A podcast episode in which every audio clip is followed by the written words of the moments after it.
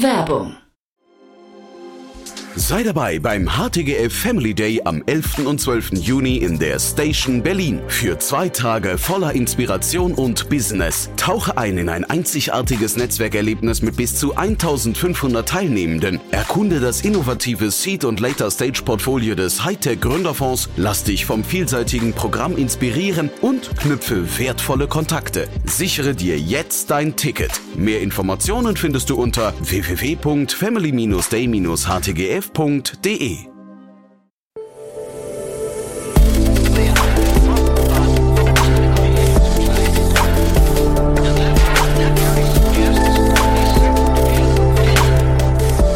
Startup Insider Daily. Interview.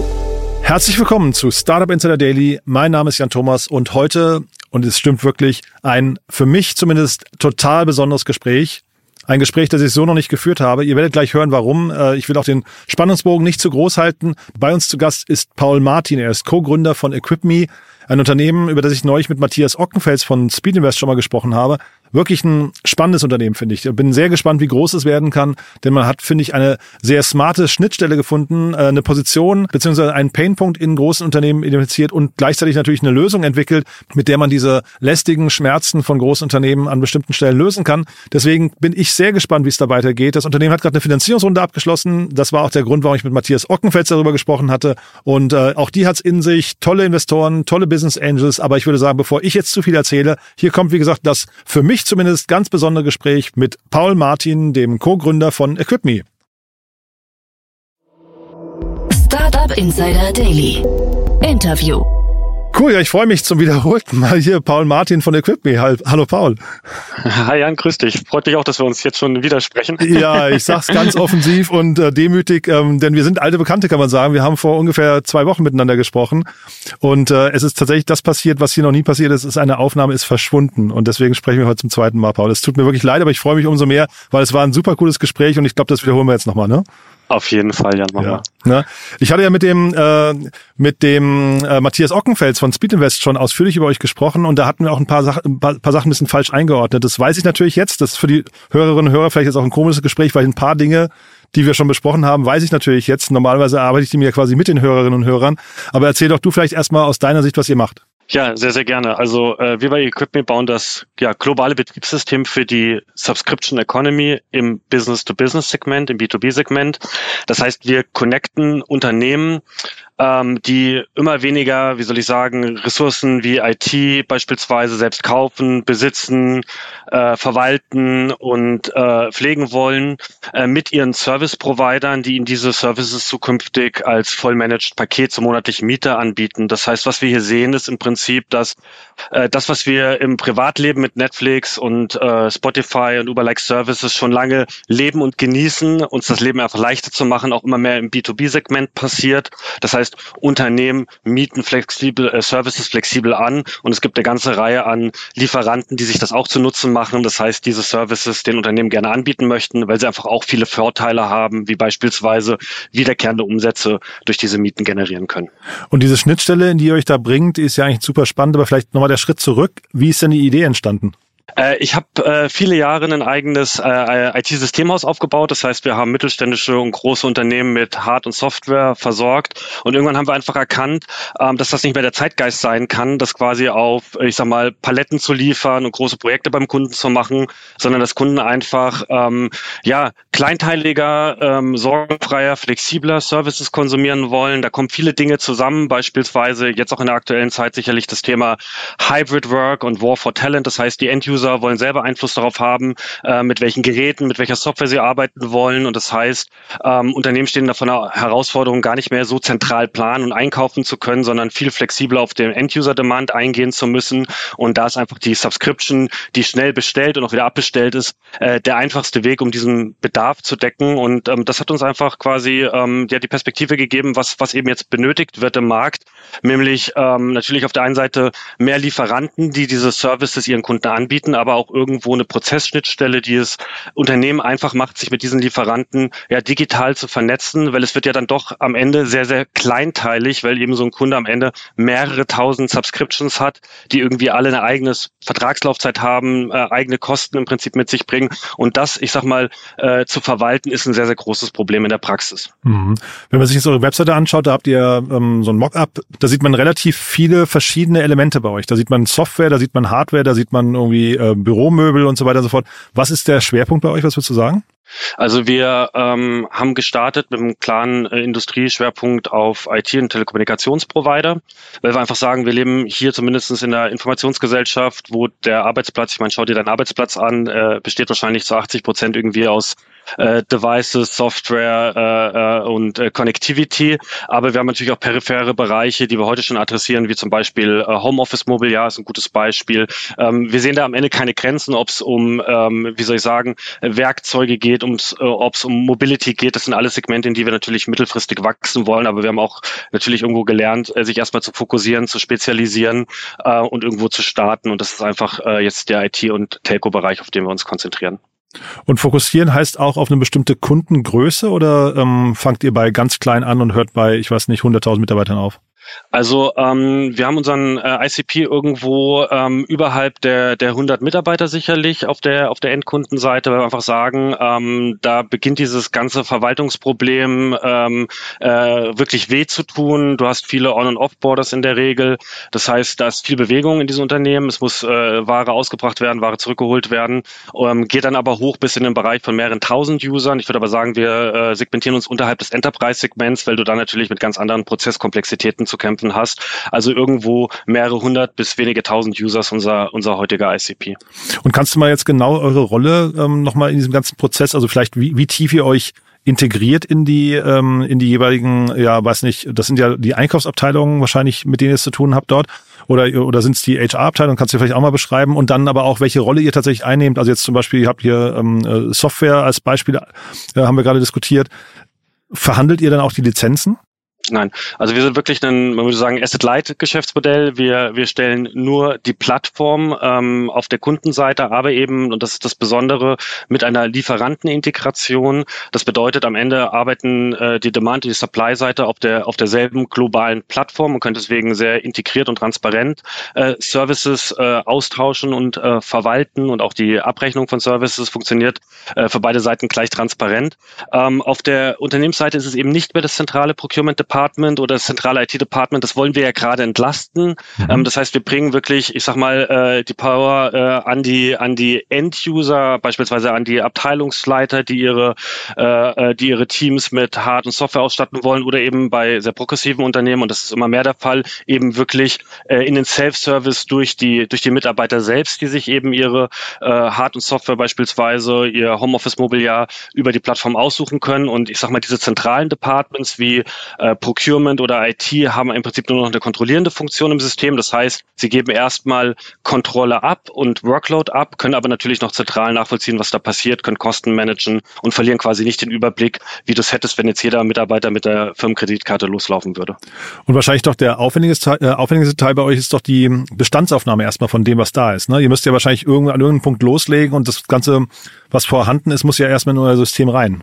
Klar, also so funktioniert im Prinzip die Equipme-Reise auch. Das heißt, wenn sich ein Unternehmen bei uns registriert, die die Software nutzen möchte, hat es sehr, sehr einfache Möglichkeiten, einmal, äh, wir nennen das den digitalen Zwilling seiner Organisationsstruktur abzubilden. Das heißt, wir arbeiten mit verschiedenen äh, Technologien, Microsoft, Google beispielsweise zusammen, die zum Beispiel schon alle End-User oder Mitarbeiter des Unternehmens kennen, äh, wo Abteilungsstrukturen, vielleicht Kostenstellen hinterlegt sind. Das heißt, das kann man relativ leicht in Equipme importieren, um dann auch gewisse Prozesslogiken abzuleiten, wie zum Beispiel äh, Freigabestrukturen. Und der, ähm, das Unternehmen hat auch die Möglichkeit, dann äh, sein, sein, sein Assetbestand, sein Vertragsbestand, äh, seine Software-Lizenzbestände äh, einfach in Equipme einmal hochzuladen, dass man quasi nicht auf der grünen Wiese anfängt, sondern dass das quasi der Ist-Stand einmal sauber erfasst ist. Und ab da läuft das dann quasi alles so digital, dass wenn was bestellt wird und vom Lieferant bereitgestellt wird, eben die Inventarisierung und Dokumentation von ja, den Assets, den Kosten, den Laufzeiten gleich automatisch implizit im System hinterlegt ist ohne dass dann nochmal parallel jemand mit der Excel-Liste oder einem separaten Tool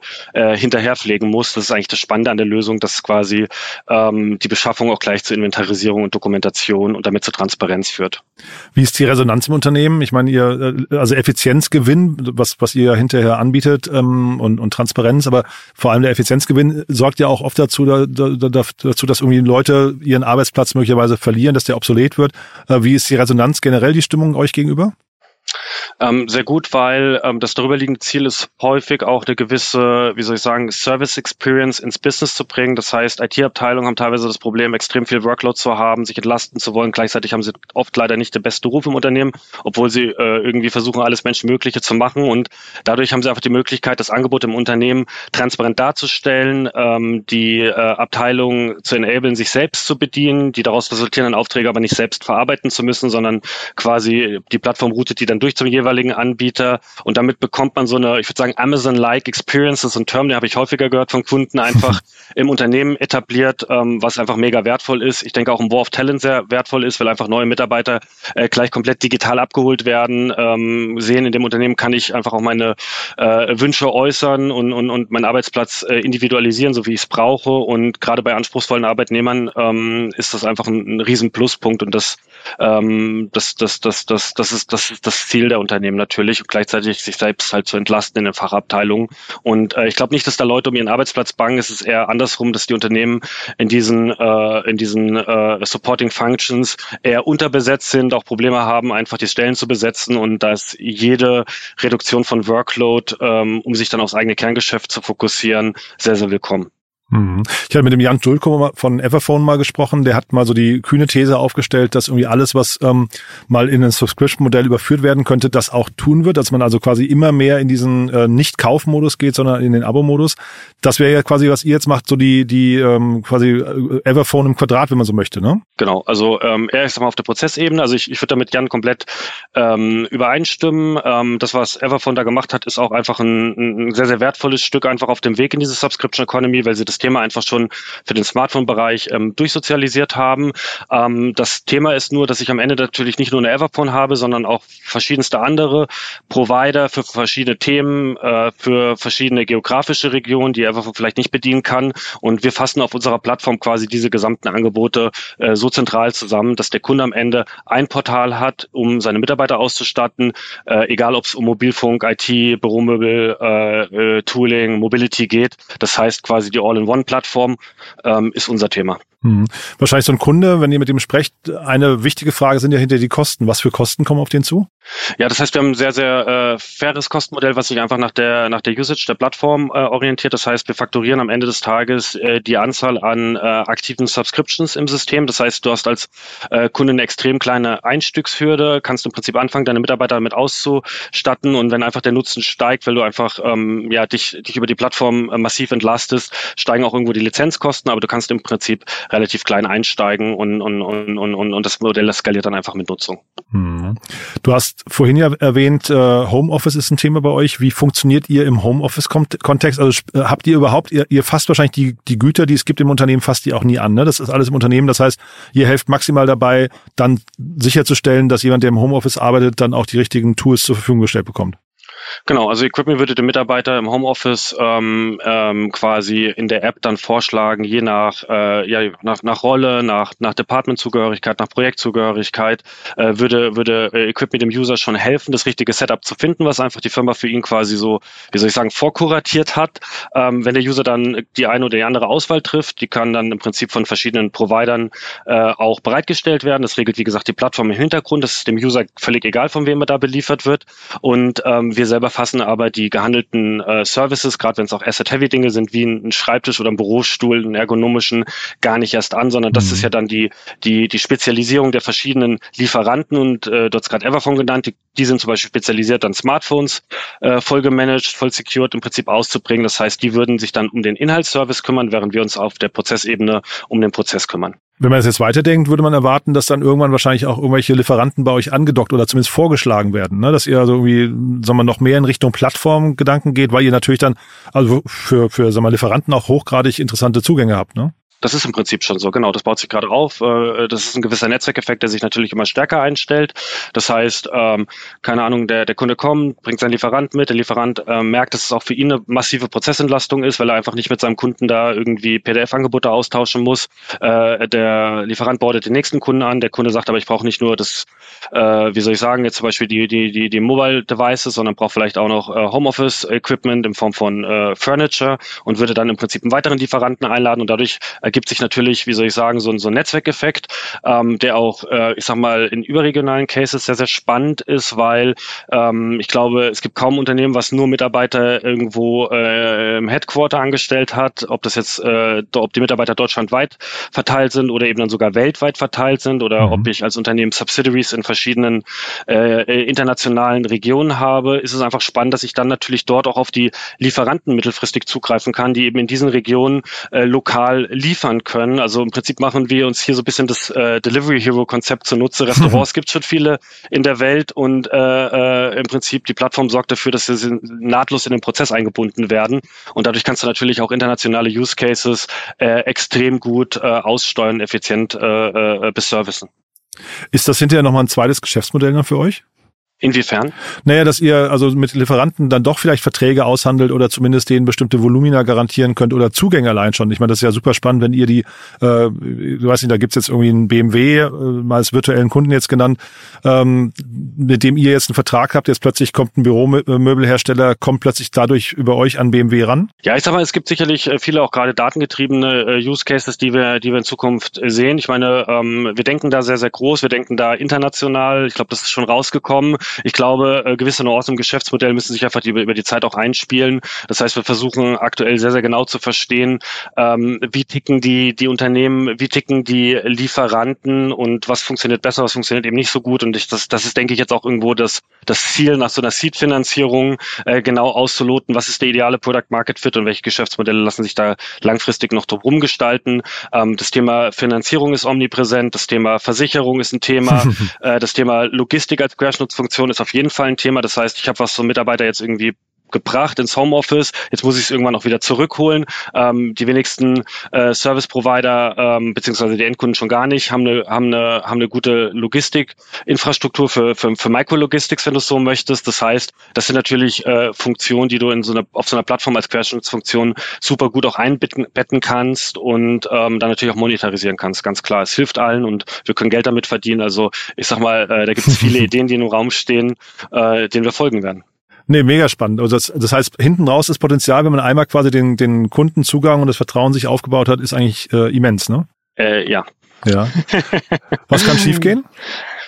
Was kann schiefgehen? Ähm, ich glaube, dass diese ganze Subscription Economy irgendwo noch am, am, am Anfang steht. Das ist sicherlich ein Thema. Das heißt, ähm, Unternehmen sind noch ähm, verhältnismäßig vorsichtig. Ähm, gerade die etablierten dieser großen Unternehmen natürlich so viel Buying Power an ihre Mitarbeiter auszurollen, wobei wir glauben, das ist vergleichsweise geringes Risiko, weil der Nutzen am Ende für die Unternehmen, was Entlastung und Mitarbeiterattraktivität extrem hoch ist. Auf der anderen Seite ist es natürlich auch fraglich, wie viele der Service Provider äh, können können, äh, können sich einfach durchsetzen in dieser, äh, ich sag mal, neuen Subscription Economy. Das heißt, wir haben extrem viele äh, hervorragende Lieferanten, die natürlich eine große Rolle spielen im bisherigen transaktionalen Geschäft. Äh, die Frage ist, schaffen sie auch den Shift in diese äh, Service Economy?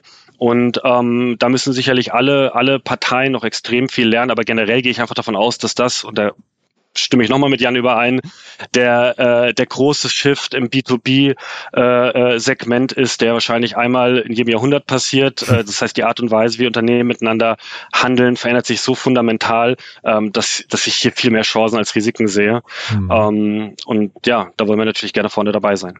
Sehr spannend, ja. Ich habe gerade nochmal zum Geschäftsmodell, ne, äh, fiel mir gerade ein, es gibt ja auch sowas wie Einkaufsgemeinschaften. Das sind ja irgendwie, dann gibt's ja was weiß ich in der Landwirtschaft, im Gewerbe, was weiß ich was, die sich dann zusammentun und dadurch irgendwie nochmal in der Breite riesengroße Rabatte raushandeln. Das ist ja eigentlich für euch, ihr könntet ja irgendwann in bestimmten Segmenten einer der größten Abnehmer der Welt werden. Ne? Also jetzt mal weit nach vorne gespult. Äh, du kannst dieses Amazon for Business äh, Gedanken, den kannst du natürlich spielen, wobei ich glaube, es geht hier weniger darum, Einkaufsvolumen, also natürlich können wir das als Plattform irgendwo tun und haben natürlich auch Möglichkeiten, sicherlich dann auch auf die, auf die Preise Weise mit einzuwirken. Aber ich glaube, die momentane Challenge ist eher erstmal rauszugehen aus dem Gedanken von Bulk Orders und äh, äh, wie soll ich sagen, palettenweise Bestellungen und diese Losgröße 1, die ist für mich die neue Währung im B2B-Segment, also ganz kleinteilige Bestellungen eigentlich, ja, was mir egal ist, ob der Kunde 5 oder 5000 User hat, weil ich, ich denke nur über kleinteilige Subscriptions nach, äh, pro User Orders quasi. Mhm. Und ich glaube, das zu meistern ist erstmal unsere Mission. Wie du das später natürlich noch sinnvoll bundeln äh, und monetarisieren kannst, ist ein, ist ein spannender Gedanke, aber momentan gucken wir erstmal in die, in, in, in die Vereinzelung äh, äh, und, und versuchen im Prinzip die, den Weg hierfür zu ebnen. Ja, total interessant. Wobei ja hinten dran wahrscheinlich dann trotzdem die meisten Telefone von Samsung oder Apple oder wie auch immer sind. Ne? Also selbst wenn ihr in der, in der Losgröße 1 denkt, die, die äh, Anbieter sind wahrscheinlich dann trotzdem hinterher irgendwie nur ein paar. Ne? Also das ist eine spannende Position für euch. Auf jeden Fall, ja, definitiv. Ja. Und die Welt äh, wird ja auch standardisiert in vielen Bereichen. Ich meine, wir sehen es in der Automobilindustrie. Ich meine, ähm, äh, bei BMW habe ich halt irgendwie eine halbe Stunde zu konfigurieren, bei Tesla irgendwie 30 Sekunden gefühlt. Mhm. Ähm, das heißt, ähm, da dreht sich natürlich auch, ich sag mal, die Anbieterseite ähm, in Richtung Einfachheit und in Richtung Standardisierung. Ähm, das heißt, das spielt natürlich für uns irgendwo diese Entwicklung. Mhm. Du hast ja die Seed-Runde gerade selbst schon angesprochen. Die ist auch stattlich, finde ich. Das ist ja auch der Grund, warum wir zum ersten Mal gesprochen haben und heute nochmal. Ähm, äh, für uns nochmal durch, bitte, ja? Ja, das heißt, wir, ähm, wir haben unsere äh, Seed-Finanzierung ähm, mit äh, La Familia als, als Lead-Investor und ähm, zwei Co-Investoren sowie einigen spannenden Angels ähm, äh, erfolgreich abgeschlossen. Und ähm, das heißt, wir waren etwa ein Jahr am Markt, haben, haben Proof of Market erbracht, haben gesehen, das Ganze funktioniert gut. Jetzt muss es skaliert werden, insbesondere in, natürlich in den Go-to-Market-Activities. Das heißt, wir haben ein sehr, sehr starkes Product-Team äh, schon an Bord, aber jetzt geht es eben wirklich darum, auch äh, nicht nur ein großartiges Produkt zu haben, sondern auch überall präsent präsent zu sein. Und ähm, ja, dafür haben wir uns quasi jetzt einen großartigen Investor mit an Bord geholt und freuen uns jetzt einfach hier äh, was sehr Großes aufzubauen. Mhm. Ja, ich finde die Business Angels müssen wir vielleicht nochmal erwähnen. Ne? Ihr habt ja von Personio, ähm, glaube ich, einen der Gründer, ne? Habt ihr dazu geholt? Genau, der Ignaz Vormeister äh, ist, ist, ist ehemaliger ähm, äh, ja, Gründer und CMO bei Personio gewesen.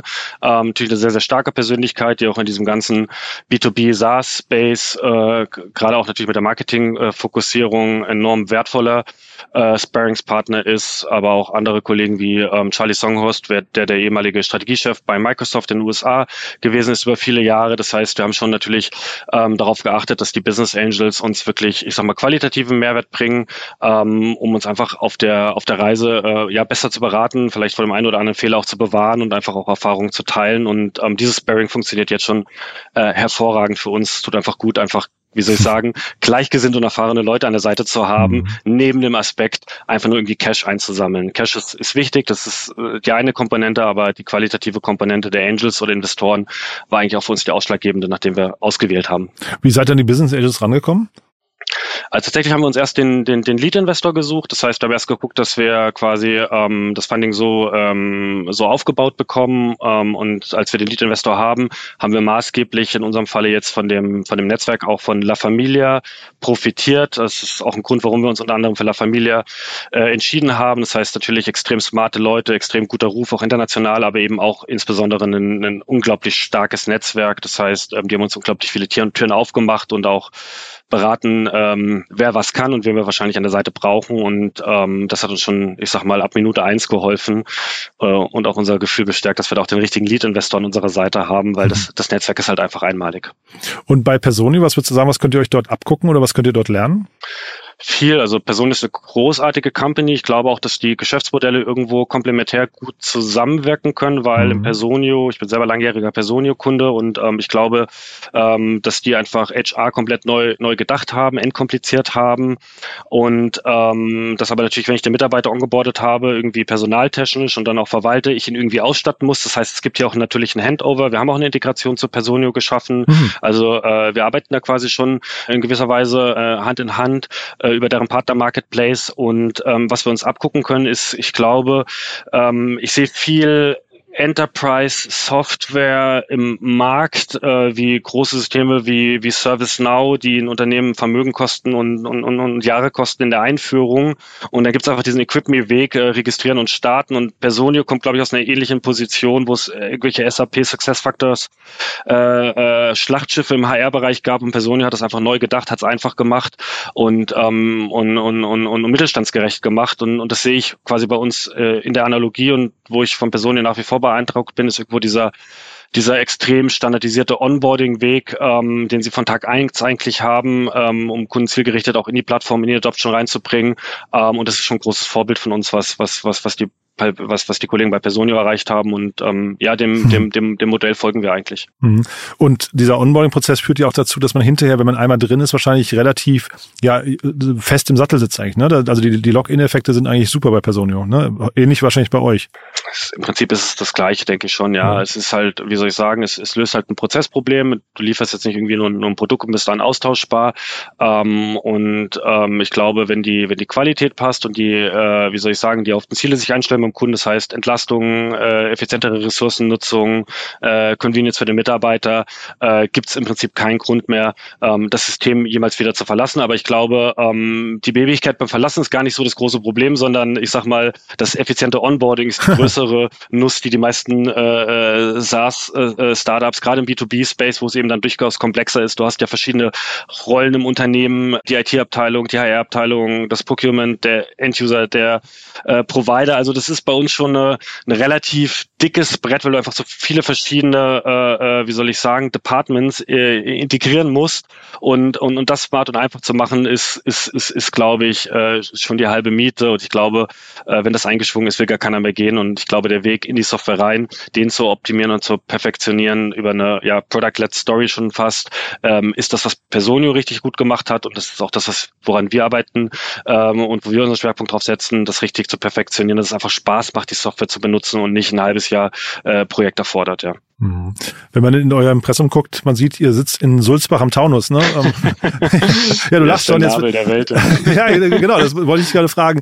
Sag doch mal was, warum ihr genau dort sitzt und kann man dort auch eine große Firma aufbauen? Also ihr sitzt, äh, nebendran ist ja Eschborn, das wäre fast ein bisschen logischer gewesen, glaube ich, ne? Äh, äh, ja, wenn die Riesengewinne dann kommen aus Gewerbesteuerperspektive, okay. glaube ich schon. ähm, äh, du sitzt ja auch um die Ecke, also so schlecht ist der Standort ja nicht. Ja. Ähm, das heißt, ähm, wir sitzen hier vor den äh, Toren Frankfurt. Na, ich sitze in Berlin, ich bin, ich bin so. in Frankfurt zu Hause gewesen, ja. Okay. Genau. Ne? Ja. ja. wir sitzen hier in, vor den Toren Frankfurt. Ich denke, Frankfurt an sich ist äh, auch eine großartige Stadt. Vielleicht, ähm, ja, mit Chance und Risiko zugleich ist natürlich vielleicht nicht der der, der, der gewöhnlichste Platz, um ein großartiges Datum, äh, äh, Startup äh, aufzubauen. Ähm, und ich will auch nicht ausschließen, dass wir uns in, in, die, in, die, in die Münchner oder Berliner Metropolen mittelfristig äh, verirren mit, mit Standorten. Ähm, allerdings ist es schon so, wir, wir sind hier beheimatet, mein, mein Co-Founder und ich. Und ich glaube, ähm, Frankfurt hat halt eine große Chance, während du natürlich in Berlin wahrscheinlich im War of Talents äh, zwischen extrem vielen verschiedenen Startups äh, dich bekämpfst, ähm, hast du im, in, in der Rhein-Area hier im Frankfurter Raum natürlich entweder die sehr klassischen Arbeitgeber, die, die Banken, die Finanzinstitute äh, und wenige extrem äh, coole Startups. Das heißt, es ist einfach auch natürlich, äh, wie soll ich sagen, ein Alleinstellungsmerkmal, was wir haben, weswegen wir vielleicht auch den ein oder anderen äh, Experten oder das ein oder andere Talent vielleicht leichter heiren können und weniger umkämpft heiren können. Also Leute, die aus Purpose im Prinzip in der Firma anfangen, können, können, können hier sehr gut gefunden werden. Nichtsdestotrotz ähm, heiren wir ohnehin international und äh, dezentral. Das heißt, wir gucken äh, äh, wer ist die richtige Person und nicht, wo sitzt diese Person. Und in Zeiten von Hybrid Work spielt, glaube ich, das äh, Headquarter eine untergeordnete Rolle. Die Frage mhm. ist eigentlich eher, wie, wie schaffst du eine einmalige Kultur? Wie schaffst du es trotzdem, dass die Leute sich regelmäßig treffen? Ähm, ob das Headquarter jetzt in Berlin ist oder in Frankfurt, ist, so, sollte da nicht der limitierende Faktor sein, äh, weil die Leute sowieso dort sitzen, wo sie, wo sie gerne leben wollen. Und ich habe gesehen, ihr habt ein paar offene Stellen gerade, ne? Äh, ja, genau. Ja. Ähm, das, äh, das ist genau richtig. Das heißt, äh, maßgeblich, was du auch gesehen haben, auf der Go-to-Market-Seite. Ähm, das heißt, äh, wie schaffen wir es eigentlich, ähm, Product Content, ähm, unser Resort Leadership für das Thema wirklich äh, in, die, in, in, in, in, in die Welt zu bringen, sichtbar zu werden, auch auf der ja, wie soll ich sagen, Marketing-Kampagnenebene natürlich und ähm, auch auf der Sales-Ebene. Das heißt, das ist so der, der Schwerpunkt, mit dem wir uns gerade beschäftigen, ein, ein großartiges äh, Go-to-Market-Team ähm, aufzubauen, großartiges Customer Success Management-Team aufzubauen. Äh, wie gesagt, produkttechnisch sind wir schon sehr stark und sehr gut ausgestattet und für uns ist der Fokus jetzt auf der Go-to-Market-Seite äh, momentan. Und wenn wir jetzt nochmal so ein paar Jahre in die Zukunft oder zehn Jahre in die Zukunft äh, spulen, wer kauft euch mal? Also wenn jetzt, wenn jetzt nicht ein Börsengang hinterher das Exit-Szenario sein kann oder wird, ähm, Personio geht ja mutmaßlich an die Börse, aber wenn's, wer, wer könnte sowas wie äh, kaufen wie ihr? Ist das dann ähm, ein Systemhaus, äh, so ein Systemintegrator oder ist es eher vielleicht so einer der großen Wirtschaftsprüfer oder Berater oder wer kauft sowas? Also ich glaube, keiner der Einzellieferanten, weil wie gesagt, wir schon irgendwo natürlich mit den äh, äh, mit der Integration mehrerer Lieferanten da quasi eher eine etwas neutralere äh, Position einnehmen und auch sicher äh, unsere Kunden daran interessiert sind, dass wir die halten. Das heißt, äh, der Börsengang ist eine Option. Ich glaube aber, es gibt eine ganze Menge große äh, Software-Companies, äh, mit denen wir uns natürlich irgendwann irgendwo treffen werden, ob das eine Atlassian, eine ServiceNow ist, eine, eine SAP ist. Das heißt, da gibt es natürlich auch schon, ich sag mal, äh, in der in der Prozesssoftware-Welt äh, einige Lieferanten, unabhängige äh, äh, große Player im Markt, ähm, die sicherlich unser Geschäftsmodell auch spannend finden. Aber ich denke, das ist Zukunftsmusik, das, das, damit dürfen wir uns jetzt nicht ablenken. Ähm, wir machen unser eigenes Ding und wir machen das groß und äh, äh, lass uns gerne mal darüber sprechen, wenn es dann soweit ist. Genau, wir sprechen äh, das ja öfters da, da, da, genau. genau. ich glaube, ich glaube, da hat noch keiner wirklich einen Gedanken dran verschwendet, aber ich denke, also ich glaube, das ist das kleinere Problem am Ende, wenn das Geschäftsmodell erfolgreich ist. Mhm. Ähm, jetzt geht es erstmal wirklich darum, großartigen Nutzen für äh, äh, Kunden und Lieferanten zu schaffen und, und, und da ist eine gewisse Unabhängigkeit äh, essentiell für uns und deswegen müssen wir da eine gewisse Neutralität einnehmen und, und, und werden die auf keinen Fall irgendwie äh, leichtfertig verkaufen. Super. Paul, hat großen Spaß gemacht, zum erneuten Male, muss ich sagen. äh, ja. Haben wir was Wichtiges vergessen für den Moment? Nee, ich glaube, wir haben alles besprochen. War, war spannend für mich, hat mir Spaß gemacht. Mir äh, auch, du hast ja. Mail bei uns gewusst, genau. Ja, Deswegen genau. waren die Fragen anders. Genau. Nee, äh, war für mich ein, ein, tolles Gespräch. Vielen lieben Dank. Super. Und dann freue ich mich auf die Fortsetzung. Dankeschön. Ne? Bis dann. Ja, bis ciao. dann. Ciao. Startup Insider Daily. Der tägliche Nachrichtenpodcast der deutschen Startup-Szene. Ja, das war also Paul Martin, Co-Gründer von EquipMe. Und ihr habt es rausgehört, das Gespräch war für mich so besonders, weil es zum allerersten Mal passiert ist, dass wir einen Fehler in unseren Aufnahmeprozessen hatten und wir uns den Fehler noch nicht mal erklären konnten. Man bedenke, wir haben vor ungefähr zwei Wochen die 2000. Folge veröffentlicht und es ist wirklich reibungslos gegangen bis heute und wir haben uns auch immer gefreut und waren eigentlich wirklich stolz auf diese Prozesse und dann passiert es doch mal und deswegen haben wir dieses Gespräch zweimal aufgenommen. Ich finde, Paul hat das sehr geduldig über sich ergehen lassen. Es war ein tolles Gespräch, auch zum zweiten Mal. Ich war beim ersten Mal schon begeistert. Ich hoffe, die Begeisterung kam rüber. Ich finde das Unternehmen wirklich sehr, sehr cool. Schaut euch das mal an, equipme.io. Wir verlinken das natürlich auch in den Show Notes und äh, bin sicher, ihr kennt jemanden, den ihr vielleicht mal auf Equipme hinweisen könntet. Ich finde das Unternehmen und die Mission von dem Unternehmen Unternehmen sind extrem plausibel und ich bin sehr gespannt, wie gesagt, wie es weitergeht. Ja, das war's für den Moment. Äh, wenn ihr auf Jobsuche sein solltet, schaut euch EquipMe auch gerne mal an oder schaut auch mal bei uns vorbei auf der Webseite www.startupinsider.de. Da findet ihr alle offenen Jobs, die wir gerade haben. Ihr wisst ja, wir suchen coole Leute, mit denen wir was Großes aufbauen können. Eigentlich ein bisschen ähnlich wie bei Paul, nur halt eben nicht im schönen Sulzbach, sondern in Berlin. Das heißt, wir balgen uns jetzt hier auch nicht um die coolen Leute, sondern diejenigen, die sich gerne mit Startups beschäftigen möchten und mit uns was Großes aufbauen möchten, die sollen sich einfach bei uns melden. www.startupinsider.de. Da findet ihr, wie gesagt, alle offenen Jobs. Es lohnt sich vorbeizuschauen. Wir haben ein tolles Büro, ein tolles Team, eine tolle Mission. Es macht wirklich jeden Tag Spaß, ins Office zu kommen. Von daher einfach mal anschauen oder gerne auch weiterempfehlen. Vielen Dank fürs Zuhören. Euch einen wunderschönen Tag. Vielleicht hören wir uns nachher nochmal wieder. Und falls nicht nachher, dann spätestens morgen. Bis dahin, alles Gute. Ciao, ciao.